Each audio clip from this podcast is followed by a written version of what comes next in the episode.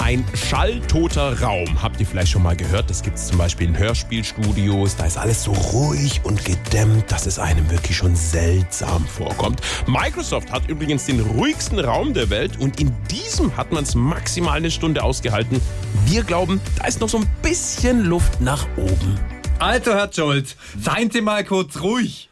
Hören Sie das? Nein. Ja, so muss es ja auch sein, weil das ist ja der ruhigste Raum der Welt.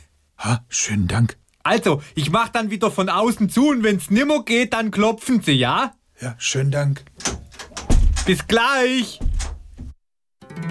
Zwei Wochen später. Jetzt müssen wir doch mal schauen, eh. Hallo, Herr Scholz?